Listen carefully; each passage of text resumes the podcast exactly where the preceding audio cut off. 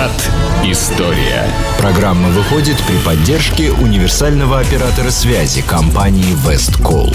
Westcall – надежный поставщик связи для бизнеса и дома. Здравствуйте. Вы слушаете радио Imagine в прямом эфире, как всегда, по вторникам в 15.10 в эфире программа «Виват История» на радио Imagine.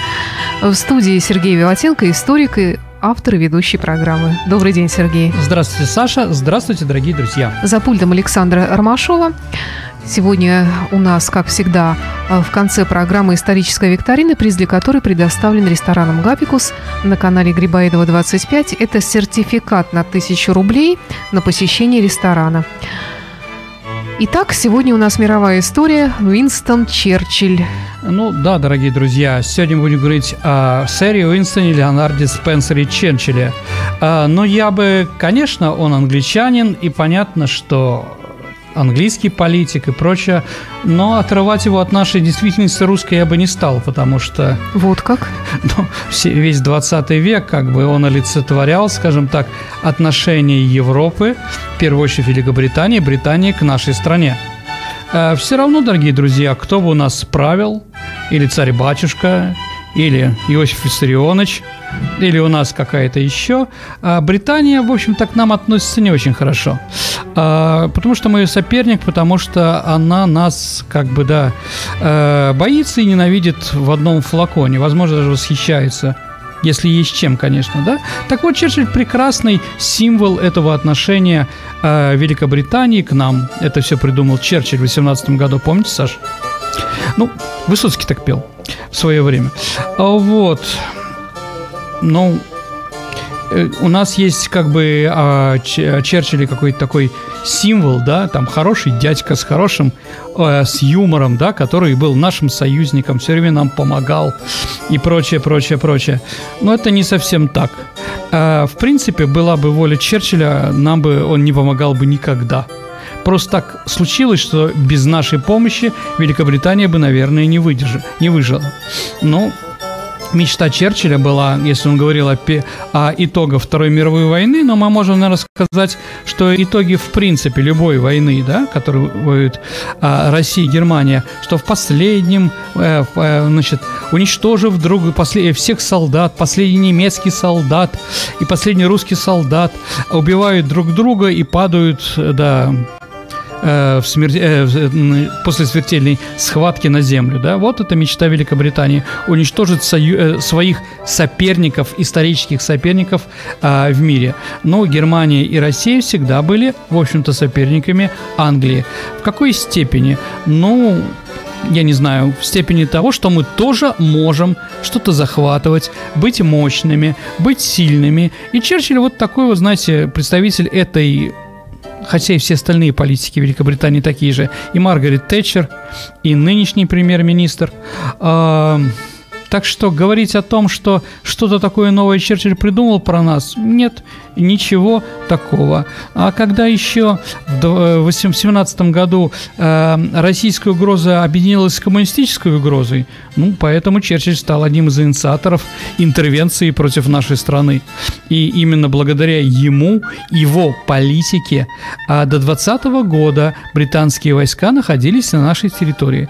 Но об этом, дорогие друзья, э, мы сделаем очередную передачу, когда мы будем говорить о гражданской войне, у нас будет 100% передача про интервенцию. Ну, позже. Возможно, после летних каникул. А, значит, э, Черчилль – это как символ умирающей Британской империи. А, остроумный, сто процентов, аристократический, прекрасной семьей. Мы сейчас об этом всем поговорим. Вот, но уже этот лев был как бы беззубый. И вот эти нападения на Сталина во время, э, ну, словесные нападения, во время переговоров в Тегеране или в Ялте, когда э, Рузвельт все больше склонялся к диалогу со Сталином, забывая про Черчилля. Это было понятно, потому что э, Англия сходила как великая держава, Черчиллю это было понятно изнутри, и он пытался хоть что-то получить для своей страны. Что-то получил, что-то получил. С другой стороны, успешность э, Уинстона Черчилля, она тоже, ну как, э, я не знаю, как фейк какой-то. Давайте у него не было практически ничего успешного в его жизни, ну, в таком-то, как политическом. Э, давайте вспомним, да, какие должности занимал и чем все это заканчивалось э, для него и для страны. Ну, первая, наверное, должность, если мы говорим, это министр внутренних дел – когда, это еще до Первой мировой войны, когда он устроил такую бойню в Лондоне, когда погибло громадное количество полицейских там, а половина уголовников, бандитов, которых он пытался там выкурить, а, а оно сбежало и прочее, прочее, его сняли с треском. Затем, если мы говорим про войну Первую мировую, это, конечно, Галиполийская э, десантная операция. Э, Галиполи – это такой район в Дарданеллах, когда англичане решили захватить, э, зах, э, помощью захвата пролива Дарданеллы, а потом, возможно, и Стамбула, отрезать эту территорию от России. Хотя недавно э, было подписан, ну, в 2015 году, э, недавно был подписан секретный протокол, по которому эта территория после победы э, в Первой мировой войне должна отходить нам. Ну и чтобы как можно меньше было нашего влияния, англичане решили туда бросить э, десант.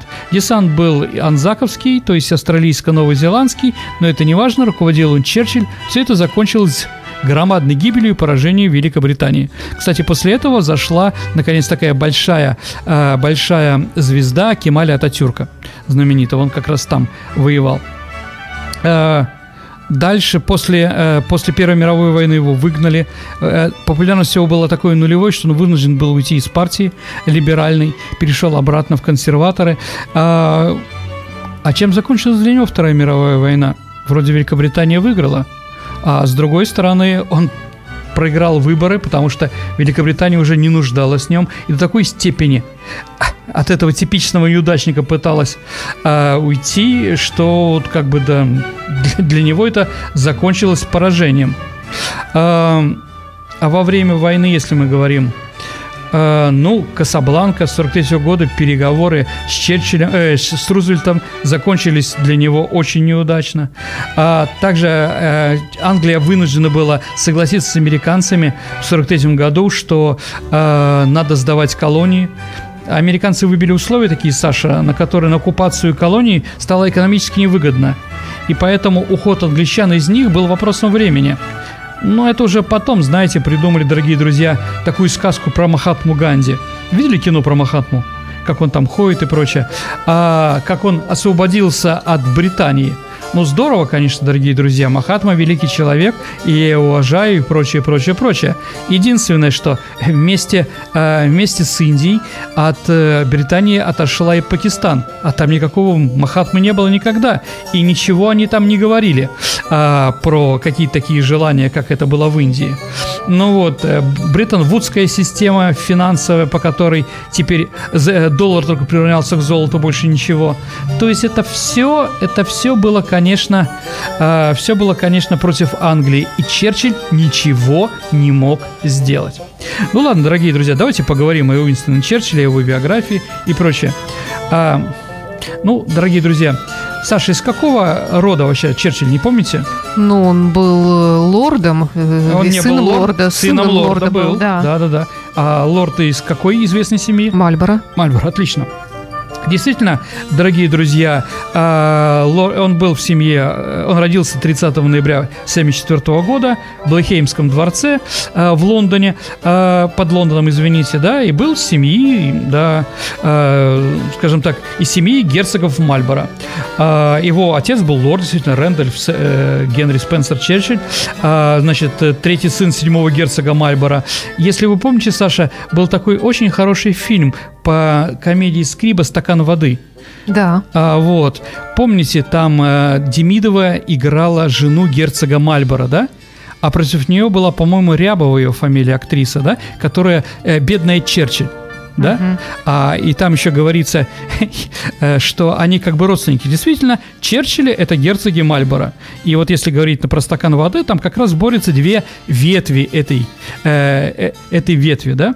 А, как раз но сам он никогда не был лордом.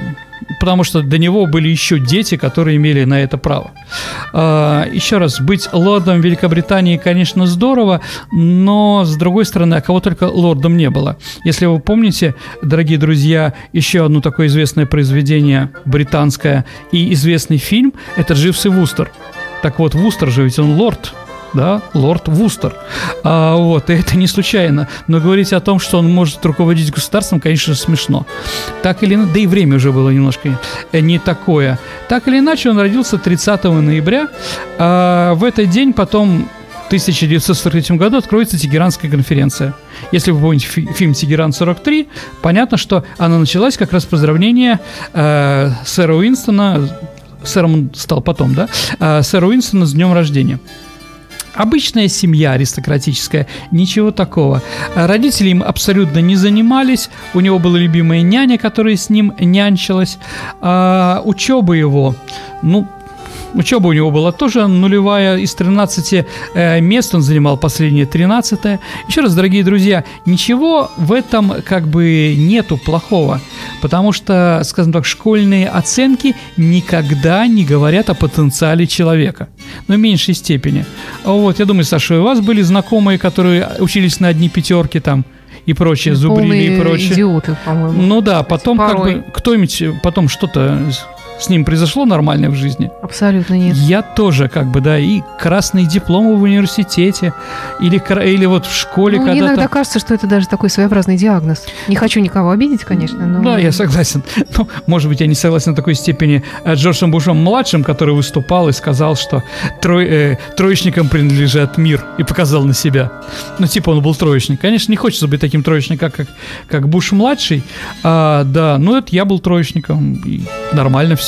Я был троечником еще, наверное, по той причине, что где-то те предметы, которые мне были интересны для будущей своей карьеры как историка, я знал лучше, чем учитель. Ну, аналогично, А, да. Вот, да, остальные мне были просто неинтересны. Ну, это нормально, потому Да. что так, мы учились еще в то время, когда интересы и склонности не особенно учитывались. Абсолютно, абсолютно. И вот Черчилль был такой же, Альберт Эйнштейн тоже был троечником. Ну, понимаете, да? Или помните э, крик, эм, э, господи, как его, Армстронга, э, который, э, который первый шагнул на, Да, э, на на Луну. Hello, мистер Горский, да? Мерзкий, мистер Горский это был его учителем, который говорил, что никогда никто на Луну не пойдет, а из себя Армстронг ничего не выйдет. И вот первое, что он сказал, это не про не маленький шаг человека, большой шаг человечества, это потом, да, а он сказал это, привет, мол, учитель отыгрался. Так или иначе, Черчилль тоже. Но с годами он стал выбирать, что ему интересно, да. А вообще он был такой двоечник, что он даже вот не пошел в самые элитные какие-то колледжи, его устроили в Хэроу. Хэроу это не очень известный, а, неизвестная школа, но он ее закончил достаточно неплохо. Так или иначе, да, он о чем думает аристократ? 19 веке. А это тысяча, значит, родился в 74 году, где-то, значит, в э, 90-й год, да, 95, 94 когда ему 20 лет, о военной карьере. И он стал э, служить.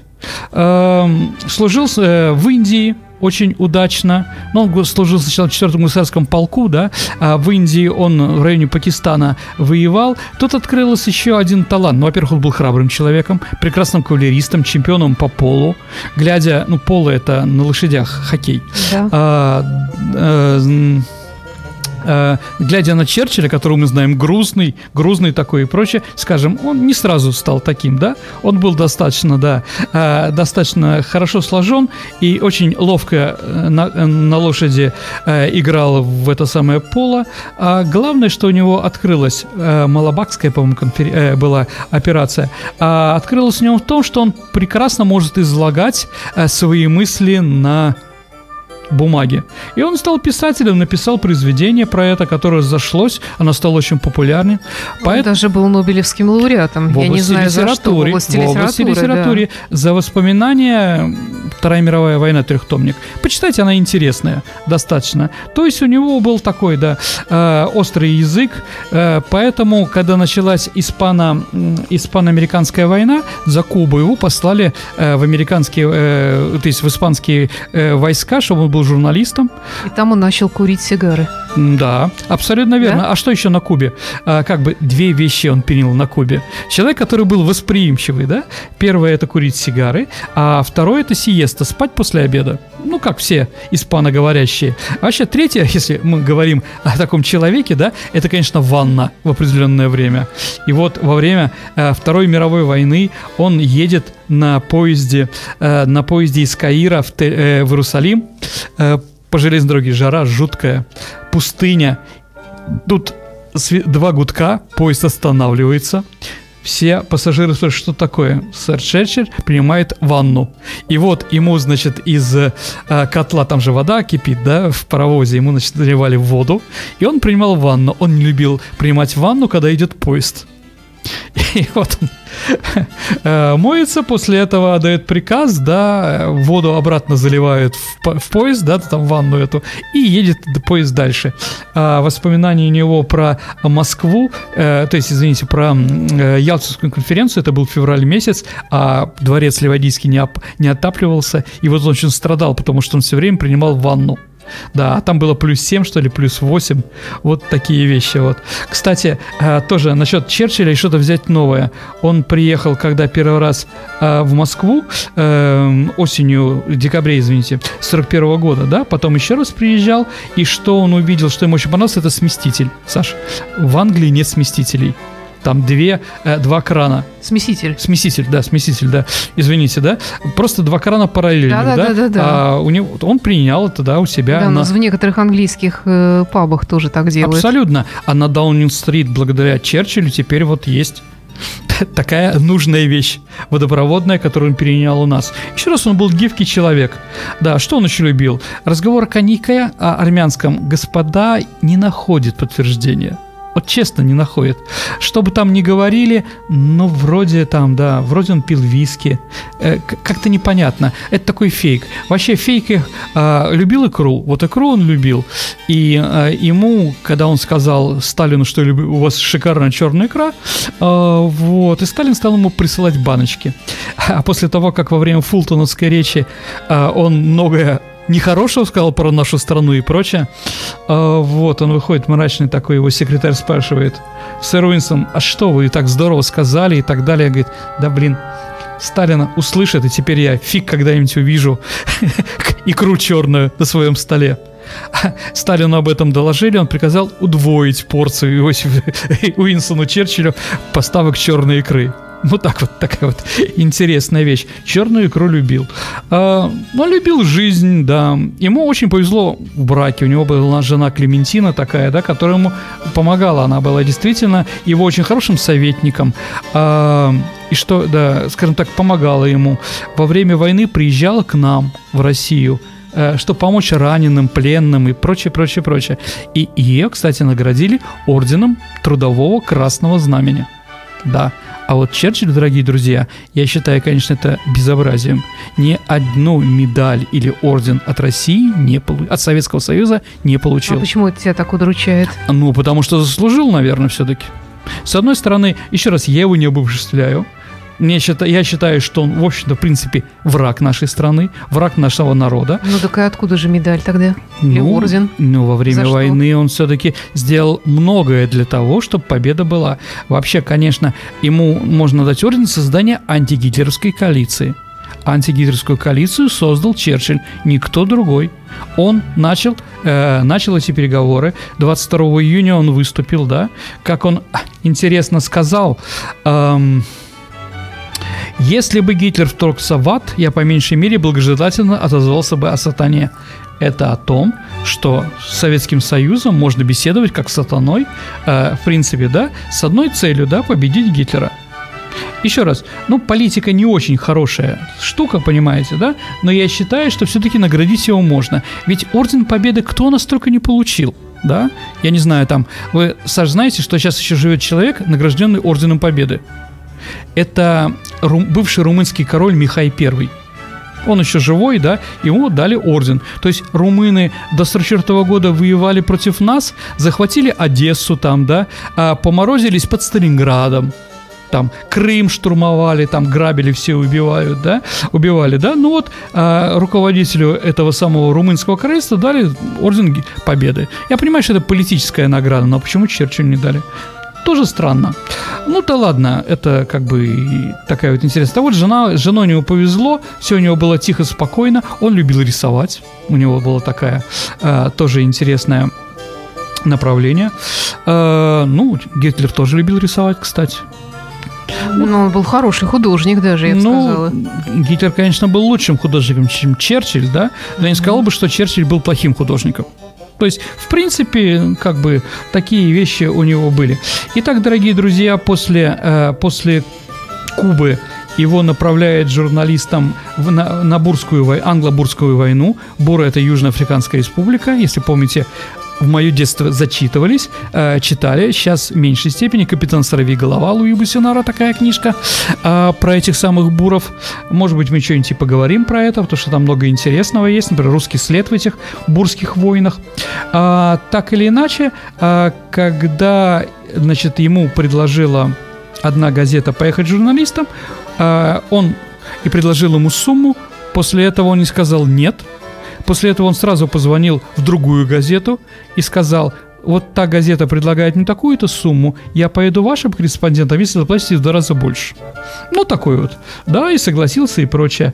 А, во время англобурской войны, находясь на одном бронепоезде, где у него там был друг по, а, по Пакистану, там майор Холден, а, буры перекрыли, партизаны буры перекрыли железную дорогу, так или иначе он попал в плен.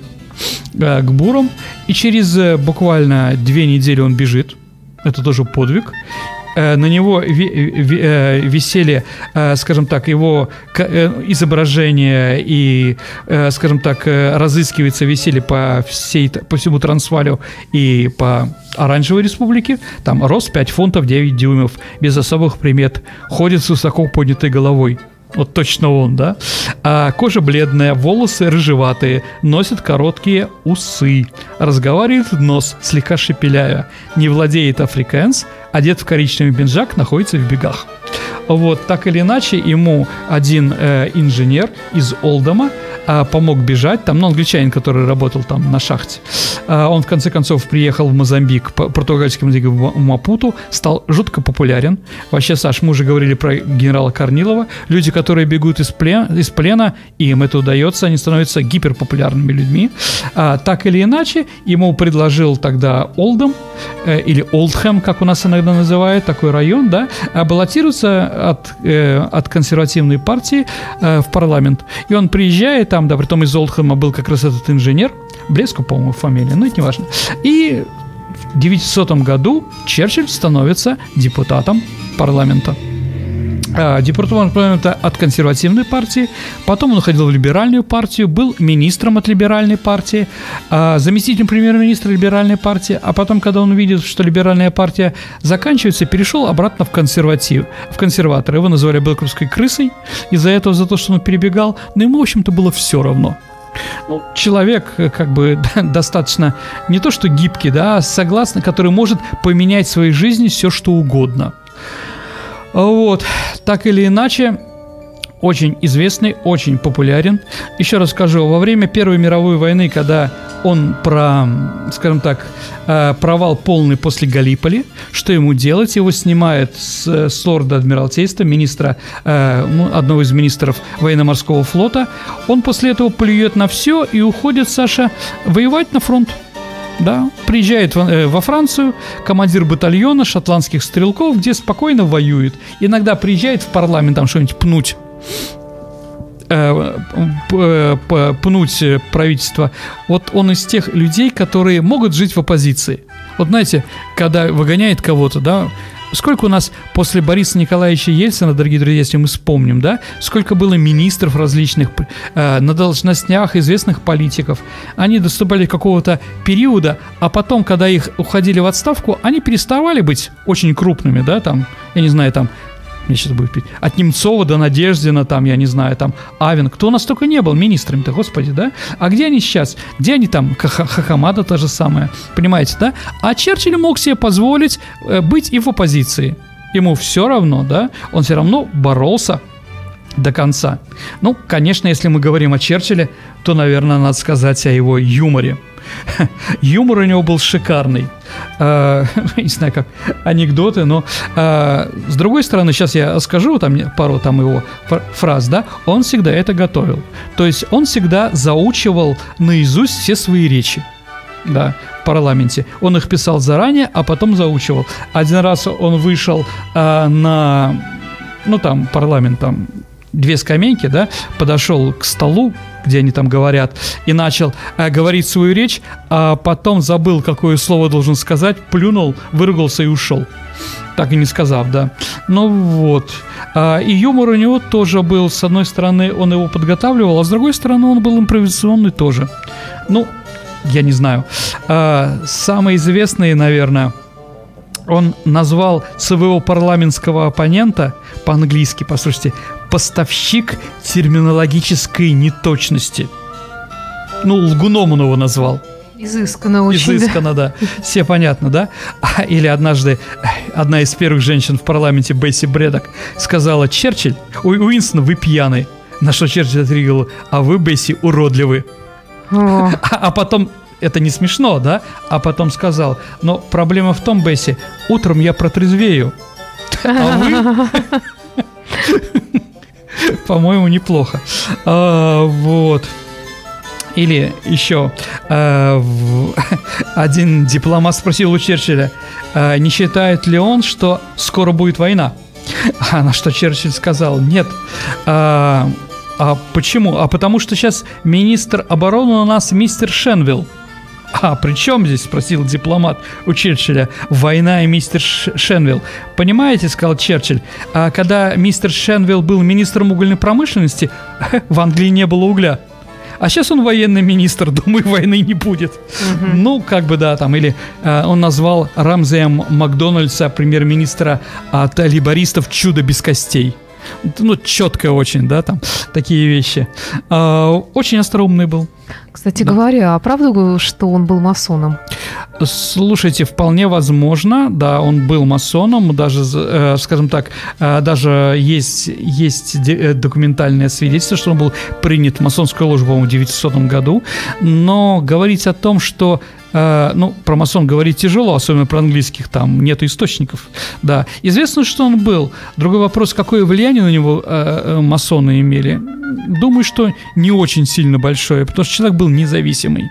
И всегда, как, знаете, у нас говорит, свои 5 копеек, он всегда там, да, uh, вот, да, у него всегда были свои 5 копеек, которые отличались от всех остальных. Думаю, что его сначала туда, скажем так, помните, как в фильме, господи, Сейчас, ладно. В общем, шутка-то была такая, да, там э, актрису выдвинули на профсоюзную работу, а потом э, роман этот самый как его, рабочий какой-то роман-то, ну, комедия Рязанова, служебный роман, что женщину выдвинули э, на профсоюзную должность. Задвинуть не могут. Задвинуть не могут. Так же и здесь, вот, если масон его взяли, а потом уже сто раз, наверное, пожалели. Еще угу. я прочитала несколько высказываний, из которых становится ясно, что он ненавидел индейцев и индийцев. Слушайте, ну он был такой, да, не гомофоб, а да, он всех, да, ксенофобом точно был. относился, ну, индейцев понятно, потому что они его чуть не убили на войне. А индейцев, ну, мало ли кто такие индейцы, да, для него, ну, тоже. Ну, ему не скрывал, да и время было такое, да. Сейчас, понимаете, сейчас, когда в Америке или в Англии э, э, запрещается там, э, переименовываются произведения, 10 негритят, теперь э, 10 убийств называется, да, Агата Кристи, да, или полностью скромсали, ну, просто, я не знаю, там, уроды, наверное, да. А полностью скромсали Марка Твена, э, Тома Сойера, там, где у него там есть какие-то вещи, да. Ну, что делать? Такие вещи бывают. Поэтому, наверное, Тарантино из своих, своих это, свой про Джанго, да, снял фильм издевательский под это дело. Ну, я не знаю. Все хорошо, как бы, ну вот было так. А что теперь делать так? Говорить, что не было, да? Забывать какие-то вещи. Они же и Библию пытаются изменить. Там фразы там. Но это в основном, э, в основном, конечно, протестантские религии. Ну, что делать, как бы, да, Бог им судья, как говорится. Да, очень был интересным человеком, да, великим политиком. Ну, а великое время в его жизни, оно четко очерчено. Это 10 мая 1940 года по 26 июня 1945 года, когда он был премьер-министр Великобритании.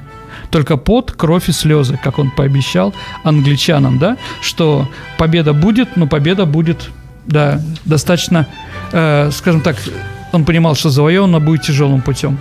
Ну и, кстати, почему его бортанули-то после победы? Да потому что... Что демокра... за выражение? Ну, почему отправили в отставку, да?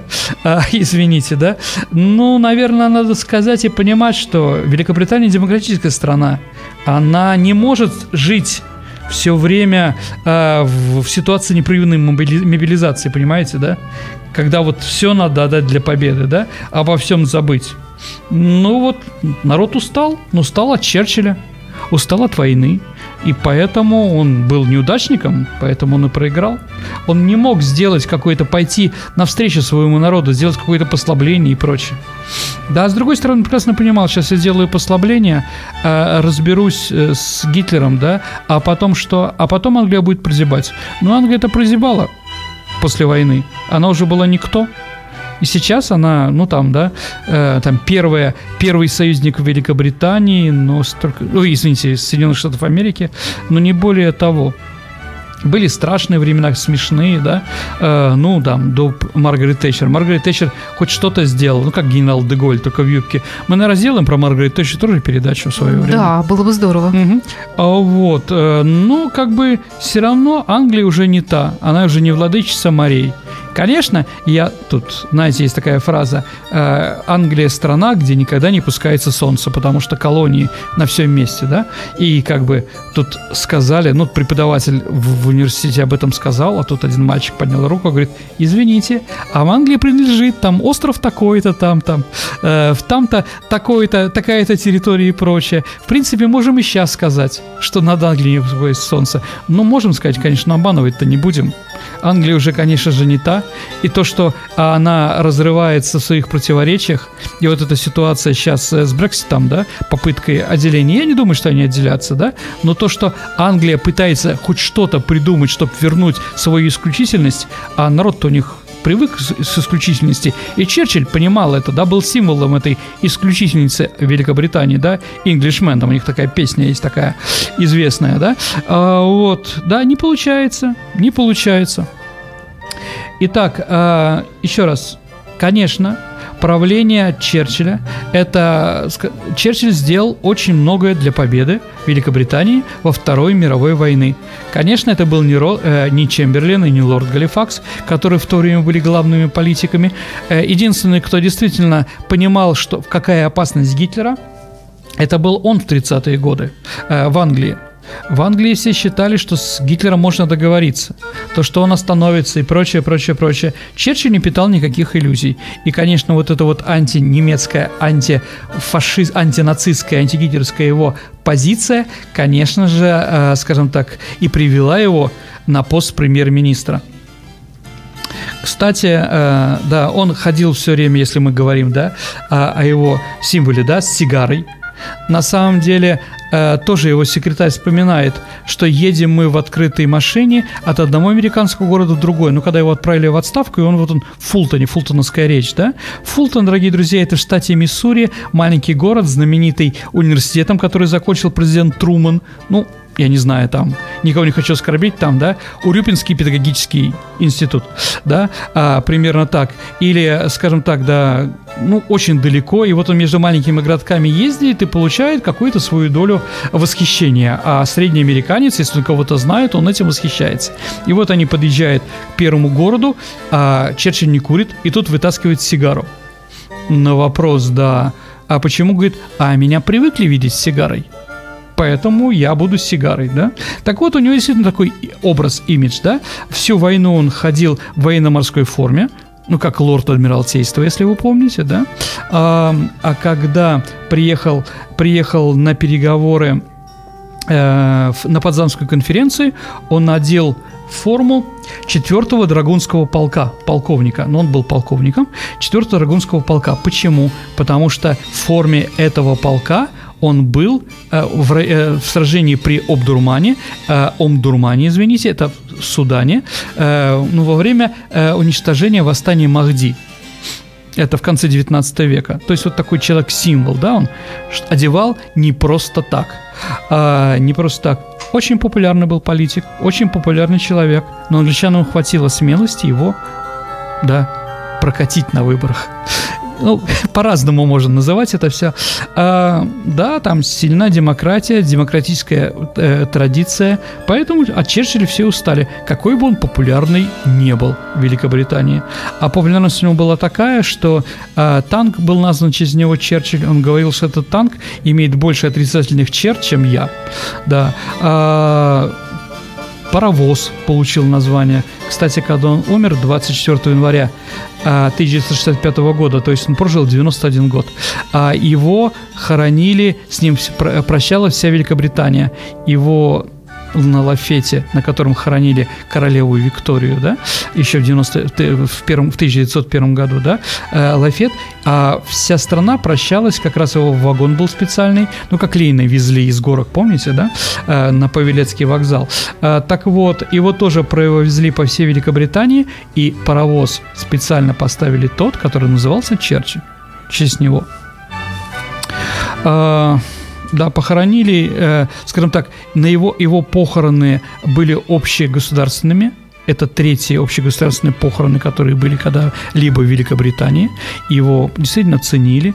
Э, от нашей страны руководителем делегации был маршал Конев, известный военачальник – герой, а, герой Второй мировой войны, да, маршал. В то же время он был награжден британскими орденами. Британцы наших награждали. Кстати, я не знаю, наградили ли британцы Сталина. Хороший вопрос, надо проверить. Сталину-то вообще эти побрякушки были ни к чему, а, вот, но тоже интересно посмотреть. Кстати, американские ордена тоже, по-моему, Сталина не был, хотя он был верховным главнокомандующим и генералиссимусом. Так или иначе, да, после войны, после э, Клемента Этли, а вообще, честно, дорогие друзья, сейчас скажу такую вещь, да, что вот правительство национального доверия, единое правительство было во время войны. Ну, консерваторы, либералы, либористы, они все туда входили. Премьер-министр был Черчиллем, а первый заместитель был Этли. Так вот, Клемент Этли действительно был человеком, который разбирался. Разбирался в экономике и прочее. Он был руководителем правительства настоящим. А Черчилль был политиком, который вот ездил по разным конференциям, по, на фронт и так далее и тому подобное. А, так вот, когда правительство Этли ушло в отставку, Черчилль был снова э, востребован, но у него начался, появился первый инсульт. Понятно, что, во-первых, и возраст, и коньяки, какие он любил там виски и сигареты, и его жизнь достаточно активная, и прочее, прочее, привели к тому, что вот первый инсульт, потом второй, после чего он ушел в отставку, ну и умер, да, уже достаточно больным человеком, ну, в 91 год. Вот такая жизнь, Саша. Я думаю, что мы еще что-то поговорим про Уинстона. Про да, его. действительно, такая персона, что одной программой, мне кажется, сложно друзья, ограничиться. Обязательно будем с ним еще встречаться на других передачах. Хорошо, тогда переходим к нашей исторической угу. викторине, приз для которой предоставлен рестораном «Гапикус» на канале Грибоедова 25. Это сертификат на 1000 рублей на посещение ресторана. Прошло... Напомню, да. У нас в прошлый раз, дорогие друзья, были тема «Брестский мир», и вопрос был, что произошло 30 сентября 1939 года в Бресте. В Бресте прошел так называемый, в кавычках, парад победителей, советско-германский парад, на котором руководили его Камбри Кривошеин и генерал Хейнс Будерьян. Угу. Есть ли правильные ответы? Множество правильных ответов, и Э, один из первых Олег, номер телефона на 9 999. Не знаю, что это за номер, мне пока не удалось с вами связаться. Э, Поздравляем, Олег. Да. А сейчас а, вопрос, да, имеющий вопрос. отношение к Черчиллю. А, назовите две известные марки сигарет, которые имеют отношение к Уинстону Черчиллю. Ваши ответы оставляйте на нашем сайте imagineradio.ru. Здесь у нас висит анонс программы про Черчилля, и есть кнопочка «Прислать ответ». Нажимаете на нее, пишите ваш вариант ответа, и не забудьте только указать ваше имя, фамилию и номер телефона для того, чтобы мы могли связаться с вами и вручить вам приз. Иначе ваш ответ просто не засчитается, если вы не представитесь и не укажете номер телефона. Все, спасибо. Да, не за что, Сергей. Виватенко, историк, ведущий программы «Виват История», был в студии радио Imagine. И я, Александра Ромашова, прощаемся с вами. До встречи через неделю. До свидания, дорогие друзья. Программа выходит при поддержке универсального оператора связи Весткол. Imagine Radio, where rock music lives.